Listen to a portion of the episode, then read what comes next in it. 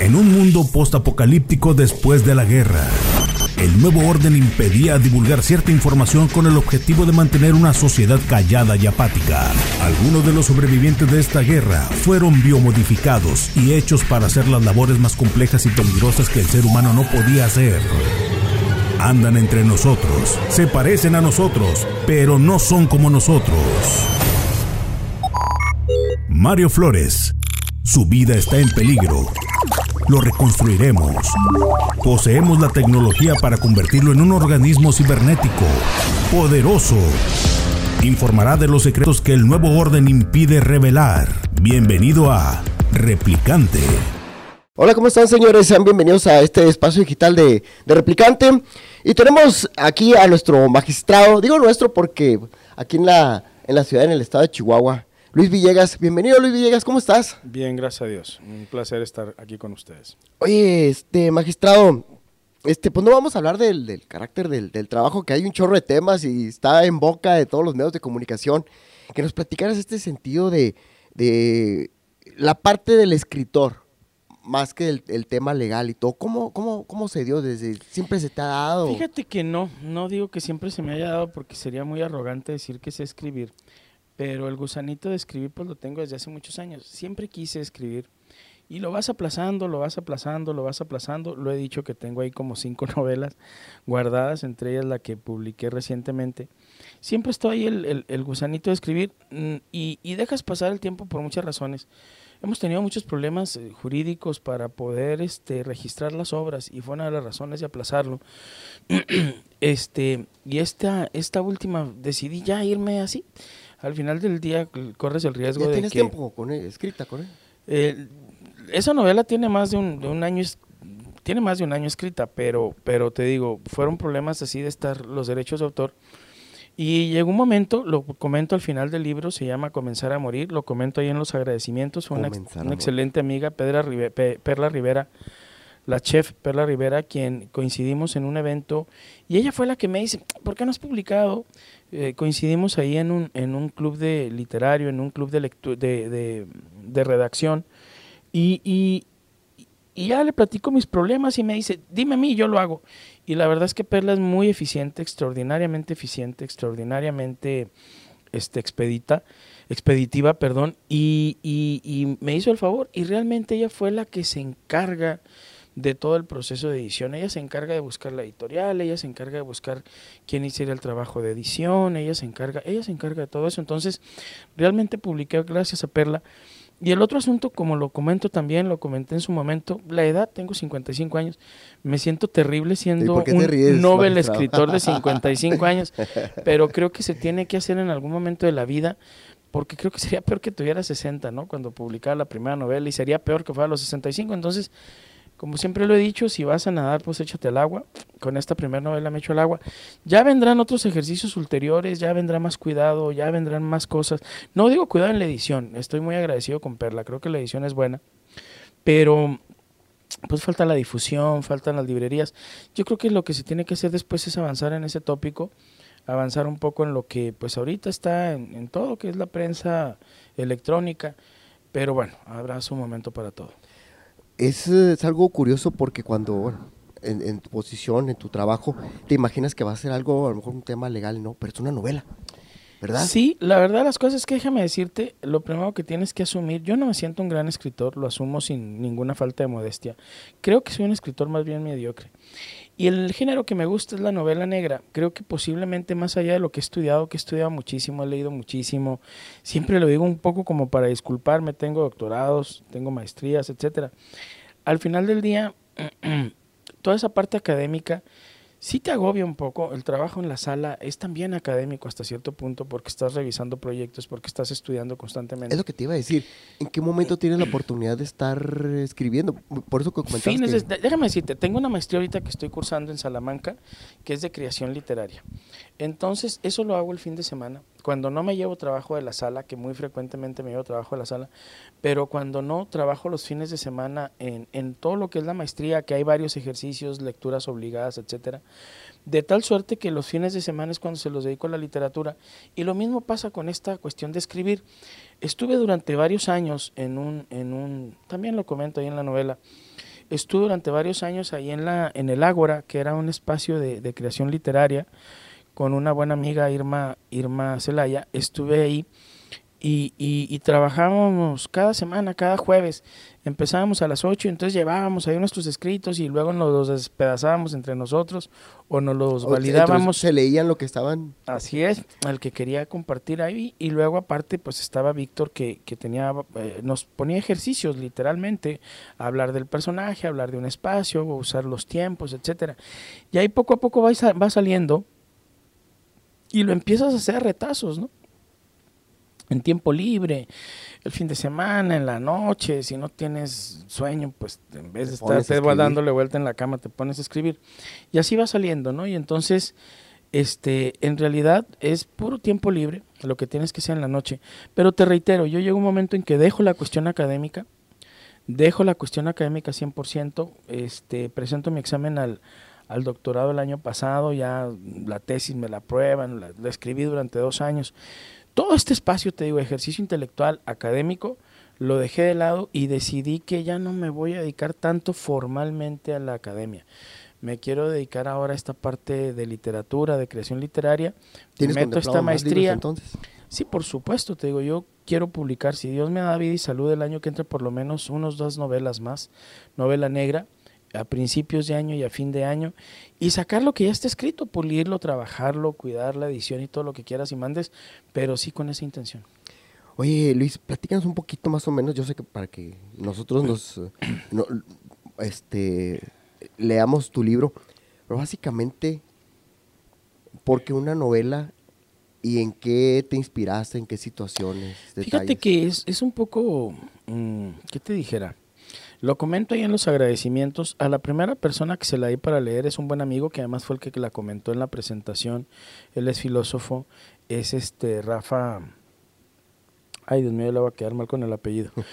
Este, pero lo conozco nada más por Rafael. Eh, digo, le digo Rafa, Rafa, Rafa, ahorita te digo el apellido, porque es un hombre muy conocido eh, en, la facultad de filosofía, en los medios, escribe, etcétera.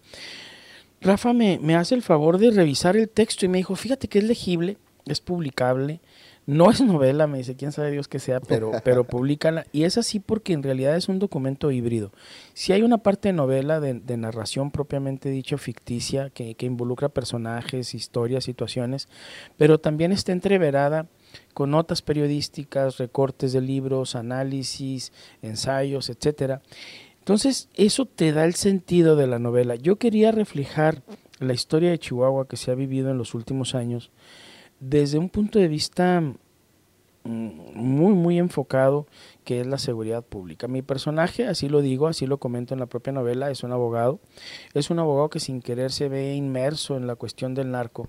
Y poco a poco te voy contando los avatares de cómo se va involucrando, cómo se involucra su cercanía con la familia, que es un cártel ficticio, el cártel de los Valdés, que sin embargo se parece mucho en, los cárteles familiares ¿no? que existen en el país y que son conocidos. Y poco a poco voy, voy narrando ciertos clichés de la vida cotidiana.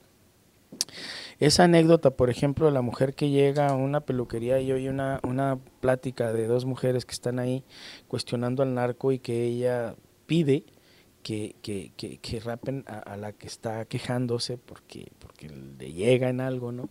La, la, amante de este abogado, pues es la típica, lo que le llama la jerga buchona, ¿no? Estas faldas largas, escotes pronunciados, generalmente cuerpos muy exuberantes, etcétera. Entonces, sí está llena de clichés, de clichés de la vida, pues, de, de esta narrativa. Sí, y que están, que forman parte del público, el clásico de que le están pitando a alguien y alguien se baja en una camioneta de, del año y le entrega mil dólares en la calle a un desconocido. Y después se da cuenta que habían apostado que si seguía pitando lo iban a matar y como no siguió pitando no lo matan. Todos esos clichés, ¿no? ¿Cómo se, se mete la política en el narco, principalmente en los municipios pequeños, en los municipios serranos? ¿Cómo se involucra el narco en la política? ¿Cómo se involucra el narco con algunas clases adineradas que son las que al final del día este, son las responsables, al final del día, de, de, de lavar el dinero? Porque lo que yo siempre he dicho en clase, por ejemplo, son, estás hablando de más de 350 mil millones de dólares al año. ¿A dónde va ese dinero? De alguna manera tiene que ir al mercado legal del dinero.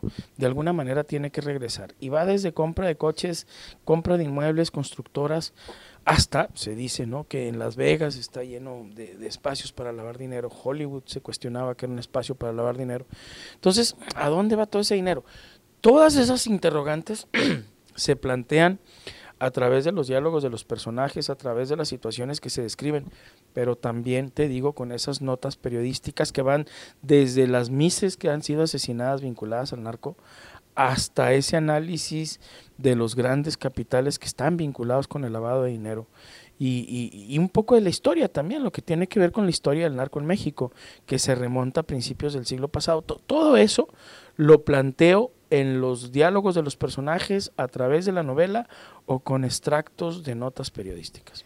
Así que podemos decir que básicamente podemos, o alguien se pueda sentir no o aludido o identificado que esté leyendo el libro y está hablando de mí o algo. Hay nombres propios que son los nombres que derivan de la son los nombres que derivan de las notas periodísticas porque no están editadas. Las notas periodísticas le concedo el crédito a la fuente en todo momento. Siempre cito la fuente el libro la novela eh, no hay novela perdón el libro el ensayo el estudio eh, la nota bibliográfica la nota hemerográfica o la nota que se rescata de internet en el sitio específico todos esos datos son textuales, que además no los digo yo, son públicos y están al alcance de cualquier persona que quiera hacer una investigación. Todos ahí son nombres propios. ¿eh? Todo lo demás, si es una novela, todos los personajes podrán tener algún reflejo en la realidad, pero no dejan de ser personajes. Te digo, tomas ahí algunas referencias. El nombre del Chapo, por ejemplo, aparece como lo que está vinculado a Forbes como uno de los hombres más ricos del mundo. Entonces, pero no es algo que diga yo, que lo haya develado yo, que lo haya descubierto yo. es un hecho público. Exacto, lo plasmo, lo plasmo en un contexto de una historia ficticia que trata de articular la ficción y la realidad y a partir de ahí generar un diálogo que yo espero que resulte interesante para el lector. La pretensión era hacer una denuncia pública, hay que decirlo, esa es la pretensión. Eso era lo que querías hacer básicamente. Mira, eso es lo que quiero hacer en toda la novela negra. Hay una serie de autores, no voy a mencionarlos a todos, voy a mencionar así rapidito, Lorenza Silva en España, por ejemplo, este Petros Marcaris en, en, Grecia o, Leonardo Padura en Cuba, etcétera, que ellos escriben novela negra. Escriben generalmente describen un asesinato, describen todos tienen algún investigador, Lorenzo Silva tiene a Babilacqua, este es un escritor de origen paraguayo, uruguayo que, que se asienta en España. Este Petros Marcaris tiene, no voy a mencionar el apellido porque batallaría mucho, pero es un, es un este inspector de, de bastante edad. Y este eh, Leonardo Padura tiene incluso un personaje tan, tan bueno que es el conde, que, que, que eh, hay un, en Netflix hay cuatro películas que están basadas en sus novelas. Es una pequeña serie, no sabrías decir si serie o yo creo que es una especie de serie, eh, pero está basada en cuatro de sus novelas.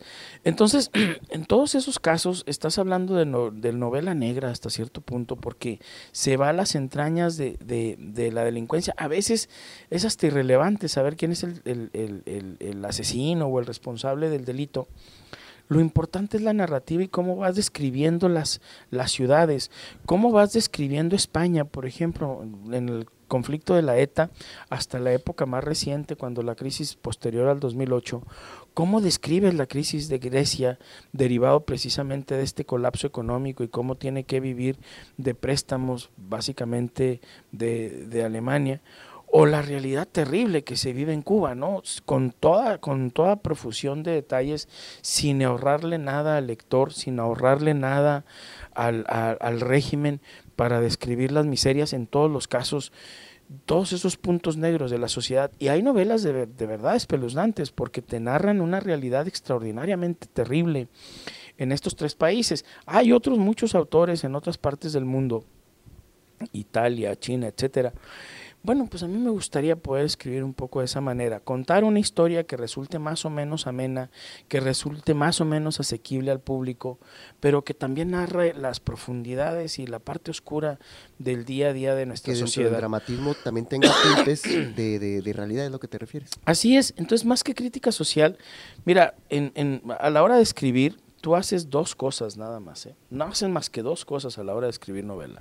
O explicas o, describes. Y, son dos cosas distintas. Tú describes a través del diálogo, describes a través de las situaciones, o pones a un personaje a que explique determinada situación. Es, eso lo estás haciendo constantemente cuando escribes. Siempre estás explicando o describiendo, siempre. Dependiendo del ritmo de novela que quieras, esos novelones del siglo XIX, principios del XX, generalmente describían, porque eran diálogos muy, muy largos de los personajes, y los personajes van develando la historia y las situaciones, etc. El ritmo más frenético del siglo XX a finales y del siglo XXI, a lo mejor busca una novela más explicativa, que sea una novela corta, en donde todo le está dicho al, al, lector y las inferencias sean pocas, y porque le estás dando casi todo el material. La sutileza tendría que venir de otra parte. E, este juego es constante siempre que estás hablando de literatura de ficción. Entonces, yo quisiera poder lograr en novelas cortas que fueran lo más descriptivas posibles. En realidad, eh, creo que peco de, de, descripción, porque me ahorré un montón de diálogos cuando inserto notas periodísticas, cuando inserto este, notas de diario. Pero, una cierta realidad pero doy una cierta realidad, exacto. Entonces digo, fue un juego, yo lo veo como un juego, algo muy lúdico. Este, las próximas novelas obviamente no puedo quedarme con ese formato, creo que como autor no puedo condenarme a ese formato. Y entonces lo que voy a hacer es describir una historia policíaca y darle un contexto de realidad de lo que tiene que ver con el gobierno, de lo que tiene que ver con el poder. Mi visión, por supuesto, puedo estar equivocado porque todos los que escribimos, al final de cuentas, sin excepción, este, damos una opinión y un punto de vista muy personales y eso, eso, ocurre en cualquier obra de cualquier tipo.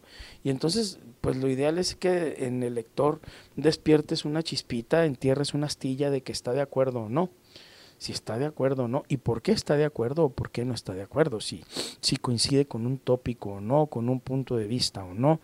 Yo creo que lo único que tienes que hacer es, cuando escribes es un gatillo, tendrías que despertar una idea, una chispa en el lector. Si lo consigues, creo que logras el objetivo de escritor. Puede ocurrir que le disguste, puede ocurrir que le guste, uno quisiera que le gustara, pero también el disgusto puede ser una reacción y ya si logras eso en el lector, pues qué bueno, ¿no? Para eso escribes. Oye, este magistrado, ya ahorita comentas que, tienes ahorita la, intención de hacer otros dos más, pero va a ser este, bajo la misma temática, pero con un concepto distinto. es, es la misma, novela negra, ya tengo al personaje, es un policía que... No es segunda parte ni nada. No es segunda parte ni nada, la, la obra transcurre en 1969 Ahí arranca la obra, un policía recién viudo que le encomiendan el asesinato de dos periodistas, que investigue el asesinato de dos periodistas. Y entonces ahí hablas de un poco de la relación de la prensa con el gobierno, hablas un poco de la manera como eran los judiciales en la época de los setentas. Mi judicial es casi podría decir que es un estereotipo, ¿no? Es violento, es atrabancado, no tiene ninguna educación formal, es muy amigo de de un subsecretario de gobernación, etcétera. Y, y, y, y, bueno, se involucra en una novela, es típicamente novela negra, describe la serie de situaciones. Ahí no ganan los buenos, no ganan los malos, casi te podría decir que el policía es una especie de antihéroe. Y, y, esas dos novelas que yo quise publicar el año pasado sí son una saga. Hay una, la primera es de 1969, la segunda está situada en 1970, un año después. Es el mismo personaje. ¿Por qué esa época? Porque me gustaría poder trabajar mi personaje hasta el año 2000. Y entonces una de las razones de que esté tan joven en aquel entonces, el 36, me gustaría ir pudiendo ir pudiendo describir la realidad de México de los últimos 40 años. Dando un concepto Entonces, de lo dando un concepto de lo que estaba ocurriendo en los 80s, en los 90s, en el 2000, etcétera. Tengo una tercera novela que está en ciernes, es el que me está sirviendo de ejercicio literario para la maestría, que es la hija de él, investigando una, una resolución de un crimen en el 2005. Es lo que estoy empezando. Entonces, sí me gustaría tener una continuidad biográfica del personaje hacia atrás, siempre una introspección, tratando varios tópicos. En, en las dos novelas trato tópicos distintos, en la segunda me ocupo un poco del ejército, de la iglesia, de la cristiada, en la segunda novela. En la primera, te digo, es más, hablo mucho de poesía, hablo un poco de, del periodismo. Y entonces la idea es ir entreverando la historia de un personaje lo más real, lo más consistente posible, eh, a partir de distintas historias, a partir de sus distintas investigaciones, haciendo énfasis en, en, en determinados tópicos. Me, me, me faltaría la relación del gobierno con los empresarios el quiebre que se da al final del sexenio con López Portillo, etcétera. Yo creo que te da para ir describiendo una historia reciente del país. Una, una cierta, por decir, fantasía de una época con personajes reales. Así es, porque así va a ocurrir. Y bueno, lo único ficticio pues va a ser la historia policíaca y el personaje central, pero todo el entorno pues tiene que ser realista. En México, en México. México. Te digo, mi pretensión es describir México en los últimos 40 años. El historiador tiene que ser riguroso, el historiador tiene que ser preciso, el historiador tiene que dar datos de sus, de sus fuentes, el historiador tiene que ser serio, el historiador tiene que ser objetivo. Y por lo mismo el historiador se tiene que distanciar mucho de los hechos que narra, por eso es historiador. Como yo no tengo ni tiempo ni ganas de ser historiador, pues quiero ser cronista, ¿no? Si tú quieres de una época. Y creo que la mejor manera de hacerlo es a través de la novela. Alguien que lo ha hecho en México, a mí no me gusta en lo particular, pero lo ha hecho con mucho éxito, por lo menos éxito editorial y éxito económico, es este Loret, Rafael Loret. La Rafael Loret escribe un libro que se llama Los Presidentes, que es una obra muy interesante porque él lo publica antes del asesinato de Colosio y en esa novela describe el asesinato de Colosio, pero es muy interesante que con muchos meses de anticipación puedas tú prever un escenario político en donde el, el candidato iba a ser víctima. Y eso le da una fama tremenda. A mí no me, perdón, a mí no me gusta cómo escribe escribe muy mal en mi opinión, pero no le puedes negar el éxito editorial ni el éxito literario. Entonces, y la visión o el futuro y la visión ah, y la visión futurista. Tengo una llamada muy urgente. ¿Qué hacemos? Bueno, aquí continuamos aquí con el magistrado. Iba a decir otra vez nuestro magistrado, magistrado Luis Villegas. Oye, este, venías ahorita platicando precisamente la parte de cómo vienen los, los, los siguientes libros. Lo que yo sí te quiero preguntar en este detalle, para todas las personas que escriben, sea poco, sea mucho, artículos, porque tú escribes varios, este, la parte cómo, cómo fomentar la creatividad. ¿Qué, ¿Qué, es lo que haces? Porque pues estás a tarea de trabajo. De hecho, ahorita este, hicimos un, un, corte precisamente porque tenías llamadas y toda la cosa, este, y eso lo teníamos previsto, pero ¿cómo le haces? Porque la, la cuestión creativa por lo regular siempre va enfocada a que a lo mejor tengas más liberada la mente. ¿Qué haces? ¿Qué, Fíjate que yo, la verdad es que lo primero, lo primero, y esto sería una especie de consejo para quien quiera escribir, yo se me suelta la pluma un poco cuando fui a este taller literario. Yo creo que lo primero es que te vincules a un círculo, a alguien que te pueda servir, porque eh, ahora que estoy estudiando la maestría en Salamanca y que te puedo decir que ya tengo más de un año estudiando, de hecho el año que entra nos titulamos, si Dios quiere, y digo nos, no en el majestático sino nos titulamos los compañeros que ya tenemos dos años en este asunto, el año que entra nos titulamos varios, con un máster en, en, literatura creativa. Si tienes el gusanito, también necesitas cierta disciplina, ¿no? Necesitas dos cosas. Si quieres escribir, necesitas dos cosas. La primera, leer. No puedes escribir si no lees, a menos que seas un genio, ¿no? A lo mejor como Taylor Cadwell, que dicen que, que desde los 11, 12 años empezaba a escribir, pero tuvo que haber alimentado su infancia con literatura, pero bueno, a menos que seas un genio realmente, que, que, que, que puedas esa capacidad extraordinaria de poder inventar situaciones, etcétera, yo creo que es necesario que leas primero y segundo, que definitivamente tengas la disciplina de escribir. Y algo que te puede dar una disciplina es agremiarte con alguien que comparta tus intereses. Hay muchos talleres de lectura.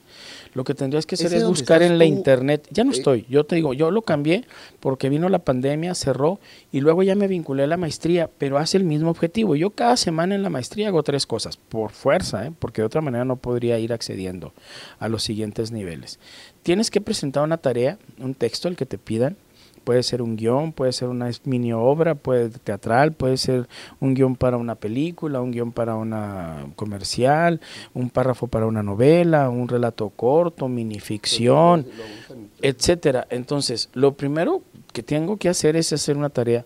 La segunda es participar en un foro en donde yo cuestiono las participaciones de mis, de mis compañeros y ellos cuestionan mi participación. El foro se da sobre cierta temática y cada semana hay una temática nueva. Nosotros tenemos más de 40 semanas en esto. Tenemos casi, tenemos ya casi 60 semanas con este asunto de estar discutiendo este, semana a semana determinados tópicos que cada maestro elige, pero los tienes que discutir.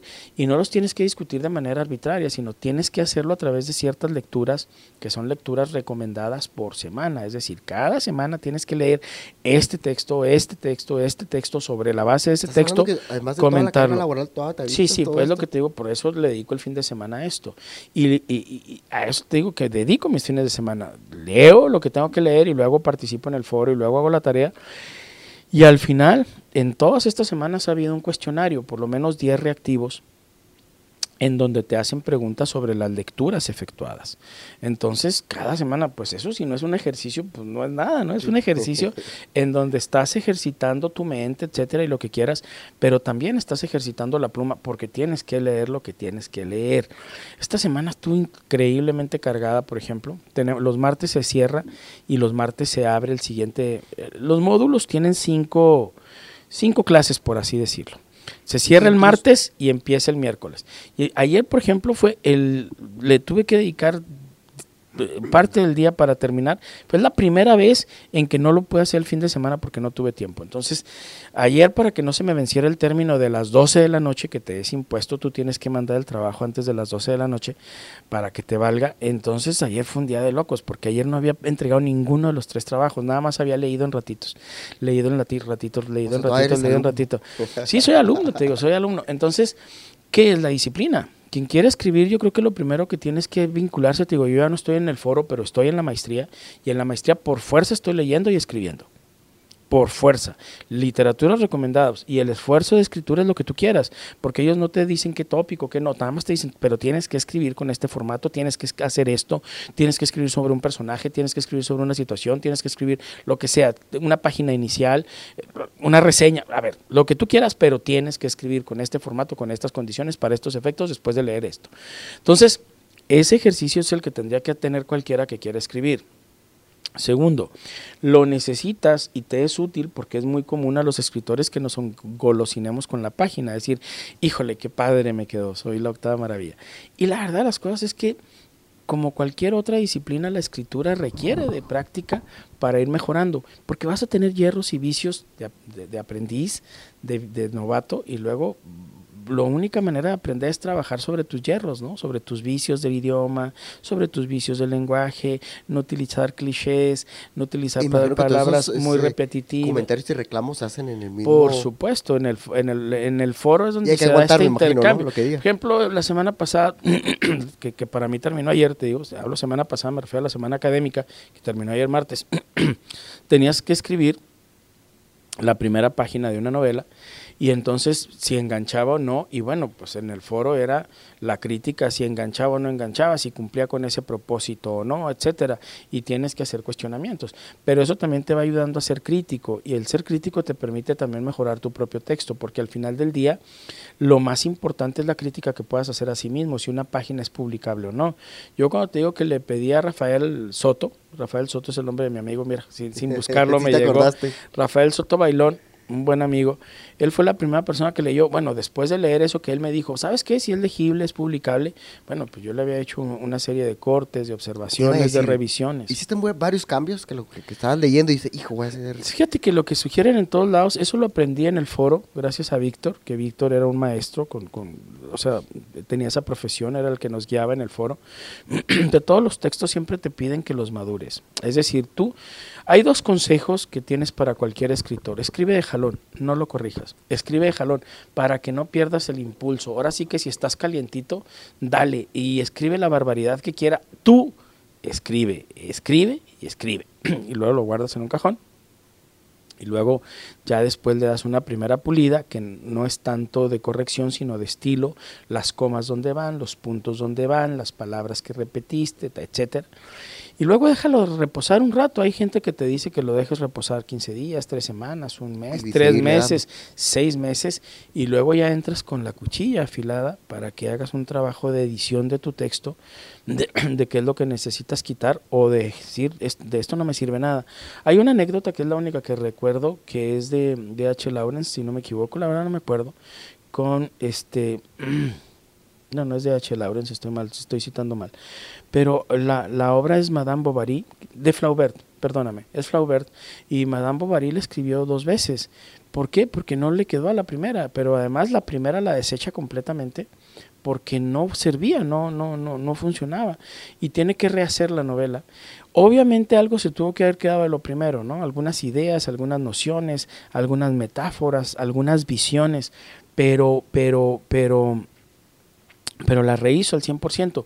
Y hay muchas experiencias así. Entonces, a veces en esa revisión si tienes que entrar con el ánimo así de matancero, de, de, de, de cortar todo si crees que es necesario, porque te falló todo, traes la idea, traes el swing, pero no traes acabado, entonces tienes que volverlo a hacer porque no, no concreta la idea que tú tienes. Y, y, te digo, la parte quizá más importante es la de la revisión, porque es con lo que te vas a quedar al final de cuentas y es lo que le vas a dar al editor o le vas a dar al lector o le vas a dar al otro. Creo que también esa parte es fundamental. En resumen, yo te diría que tienes que leer, uno, dos, que tienes que escribir, tres, que para lograr ese impulso, agrémiate, júntate con alguien para que estés leyendo y, para motive. que te, te motives y te obliguen a escribir y revisen tu, tex- tu texto y aprendas a escribir de tal suerte que te ayuda esa disciplina indispensable de quien quiere escribir, de que se siente escribir, de que se sienta con la obligación de escribir por lo menos dos o tres páginas por semana. Hay escritores consumados como Stephen King que dicen que le dedican seis o siete horas a la lectura diaria y le dedican cuatro o cinco horas a la escritura diaria y no se levantan de su mesa hasta que no acabaron esas páginas. Entonces te digo, te lo pongo así de sencillo. Si le dedicas esta disciplina diario, el año tiene 365. Una página aceptable que escribas para ti, al año tendrías un libro de 365 páginas. Por eso la disciplina es importante. Oye, este. ¿qué, ¿La familia qué, qué, qué te comentan? ¿Qué te dice? Fíjate que tengo una familia bien especial, me he divorciado dos veces. tengo una novia. De tal suerte que yo casi nunca dejo que mi familia influya en esas partes. Esta novela se la dediqué a mi hijo, el mayor, él está estudiando leyes. Se la dediqué porque, porque me salió del alma, porque es un abogado, el protagonista, etcétera, y es un consejo de, de abogado a abogado y de padre a hijo de ten cuidado porque la vida puedes incurrir en un tropiezo sin darte cuenta, que es lo que le ocurre a mi protagonista. Y, y es un consejo en general, que un consejo en general que le daría a cualquiera. Mis otros hijos, la- una de ellas vive en China, ella se dedica a la publicidad, al comercio internacional, etcétera, otra cosa. El más chico está estudiando literatura creativa, de hecho él fue el otro presentador junto con Rafa. Él está estudiando en, en Navarra, en, en- en la Universidad de Navarra, eh, literatura creativa precisamente. ¿Y qué me dicen? Pues el único que me lee así, con, al, más grande me dice que le gustó la novela, el más chico, pues ese sí me lee con ojos críticos, fue presentador. Obviamente soy su papá, me tuvo que haber dado champú de cariño, ni modo de despedazarme, pero me, me- me comentaba en corto que sí le había gustado. Este, por lo demás, yo son cosas que no discuto con nadie. El que me quiera leer, que me lea. Yo publico una columna por semana. Nunca estoy pendiente de quién me lee o quién no me lee. La verdad de las cosas es que me he topado gente que me dicen, te leí hoy. No, Y digo, "Ah, si sí, hay reclamos ¿dó- y ves ¿dónde me leíste? ¿Dónde me leíste? Y así se me quedan viendo como diciendo, ¿cómo no vas a saber? Es que no sé quién me publica, ni sé cuándo me publica. Y esa es la verdad de las Es que sales cosas. en varios lados. Yo no me leo, yo no me leo. Yo una vez que saco mis tarugadas, así les llamo lo que escribo cada semana, que pueden ser muy hirientes, pueden ser muy graciosas, pueden ser muy sulfurosas, pueden ser muy eh, cálidas. Escribo como me viene, escribo como me viene, no cuido, no tengo una línea editorial. Esto siempre lo he dicho en todos lados, soy ciudadano.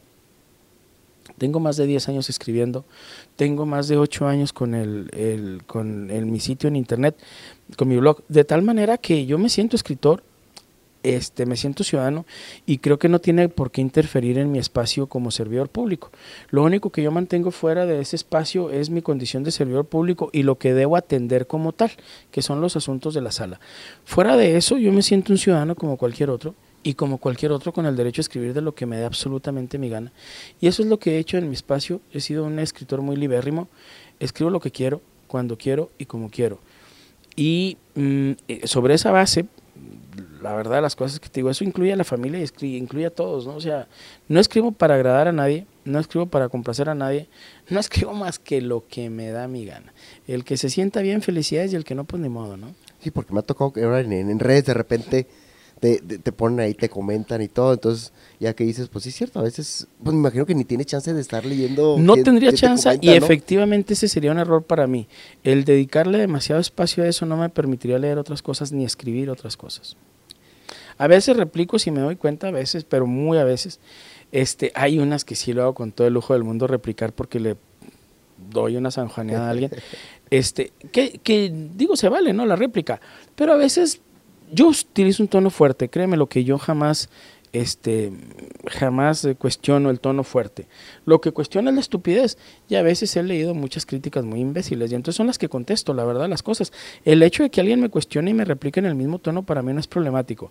El hecho es que mientan respecto de lo que dije o lo tergiversen o lo distorsionan y es cuando respondo. Fuera de eso, para mí me pueden responder quien quiera, cuando quiera y como quiera, ¿no? Para eso publicas al final del día, para, para generar una reacción. Oye, pues ya para finalizar, en este, algo que quieras agregar, ya Nada más decirte que estoy muy entusiasmado con este ejercicio, hacer una invitación si hay alguien que quiere escribir, de veras sobran los espacios de literatura, busquen internet, hay un montón de foros, hay un montón de foros virtuales que ya ni siquiera es necesario estar ahí, es nada más concurrir a las sesiones, participar con la lectura, comprometerse con lo que escriben, criticar al otro, aceptar la crítica del otro, puede ser válida, puede que no, la pueden aceptar o no, pero esos espacios te generan disciplina y lo único que necesitas para escribir es disciplina. Los jóvenes que quieran escribir, es una excelente manera de empezar en esto. La disciplina es fundamental y le tienen que dedicar por lo menos eh, el espacio a dos cosas, a leer y a escribir. Y cuando hablo de disciplina hablo de periodicidad. Te digo, en mi caso tengo la novela abandonada desde hace mucho porque he tenido una agenda muy complicada de trabajo, pero de lo que dan fe, les digo, de lo que es público, ajá. Ah, bueno, el segundo y el tercero están escritos, lo que necesito son revisarlos nada más. Pero esta novela que tengo ahí atorada, la que quiero para el máster de, escritura, la que tengo ahí atorada, no le he dedicado mucho tiempo, no he tenido tiempo de escribir, pero es un hecho público que cada semana escribo un artículo y en la maestría, en la que curso, cada semana por lo menos tengo que hacer una crítica del trabajo de mis compañeros y yo mismo tengo que escribir eh, algo respecto al tema que estamos estudiando. Entonces eso abona a la disciplina, abona a, la mm, diversificación, abona a la práctica. Entonces digo, es un hecho público que yo por lo menos cada semana escribo 10 páginas, ¿no? Lo que va de mi artículo y lo que tiene que ver con el trabajo en la universidad. Entonces, ¿qué le diría a todo el mundo que quiere escribir? Que, ay, hablando de la edad, nunca es tarde. Oye, y, no, te sientas viejo, también, ¿verdad? ¿Mande? Y, no poner pretextos. No poner pretextos, a eso me refiero. Por eso es necesario que te vincules con el otro para que tengas para que te fuerces a escribir, entonces, o forces, ya, ya me amolé, este, forces a escribir,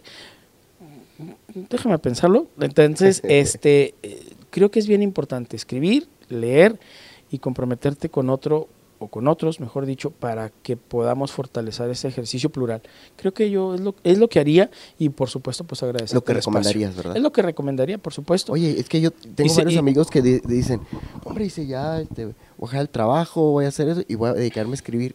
Cuando ahorita tú estás comentando que con la carga de trabajo y todo, lo sigues haciendo. Lo que pasa es que, mira, son muy pocos y muy afortunados y muy, muy pocos en el mundo. Somos 7 mil millones de personas y yo creo que son, no, no llegan a, a 10 mil las personas que pueden vivir de lo que escriben. Ese es un hecho. Entonces, esperarte a que ocurra otra circunstancia es es el clásico de no ponerte este pantalón porque lo vas a usar para una época especial, el no descorchar esta botella porque estás esperando, es una tontería. Yo creo que la vida es ahorita, la tienes que vivir ahorita, usa el pantalón que tienes, úsalo mañana, este, descorcha esa botella que estaba guardando ahí desde hace dos, tres semanas, un mes, hoy en la noche con tu pareja, con tus amigos, no te esperes nada y dentro de esa invitación no te esperes escribir, si tienes ganas, comprométete, escribe, empieza hoy, empieza mañana, pero ya hazlo.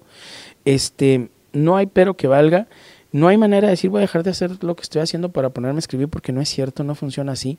Y lo peor del caso, si quieres escribir algo legible y máxime algo publicable, necesitas dedicarle mucho tiempo a corregir y no vas a poder corregir ni aprender si no escribes. Pues ya lo dijiste y tienes toda la razón. Voy a anotar las tres cosas que acabas de, comentar porque yo lo tomo en cuenta.